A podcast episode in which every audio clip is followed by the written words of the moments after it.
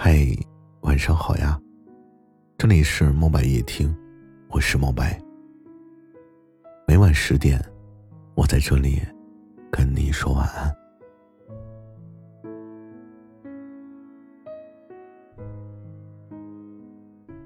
人的一生其实就是见天地、见众生、见自己的过程。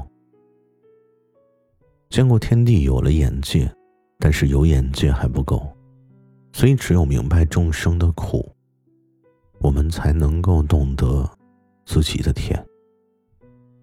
就像很多人都没有料想到，小英嫁到了香港，依然婚姻幸福，很快就有了自己的朋友圈。他们更不会了解到，有些人的确是被上天偏爱的人。因为他们的眼高手低，眼界高，手却放得很低。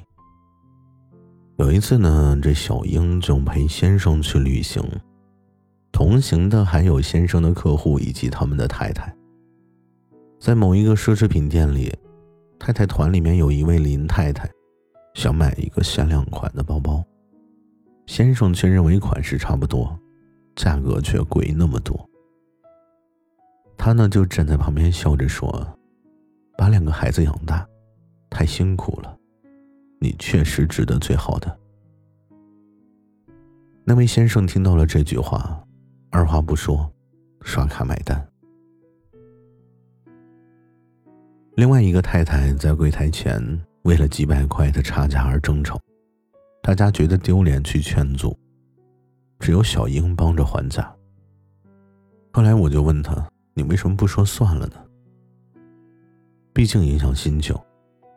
他笑着说：“我知道心情最重要，但是我也知道那个斤斤计较的是全职的家庭主妇。他每天都在为着柴米油盐去计较，在他眼里的几百元不是小事儿。我能理解他。这趟旅行呢，只有他用买两个包包的钱。”买了一个相机和镜头，那些太太们都惊呆了，偷偷的跟他说：“哎，你是不是傻呀？买相机有什么用啊？当然应该买包包和化妆品啊。”他也不解释。我呢，我就夸他，我说：“你的情商太高了。”他却说：“去了很多地方，发现这个世界充满着你不能理解的人和事。”但又充满了不可思议的善意和美好。我并没有刻意的去讨好谁，只是真心觉得两个人都不容易。他当然也知道，过往的同事在背后说过他什么。他当然也知道，刚去香港的时候，先生的朋友们都不看好他，说他是外来妹。这就是世界的不同地方。每天都在发生的事情啊！三十岁之前必须结婚，结了婚就必须有个孩子，这些众生相已经被社会量化成了标准，所以很多父母不能接受子女的选择，不能理解他们为什么不想结婚、不想生孩子。那也是因为他们没有去看过这么多的世界，他们并不知道。这个世上已经有很多这样的女生，在为自己而活，而且活得并不糟糕。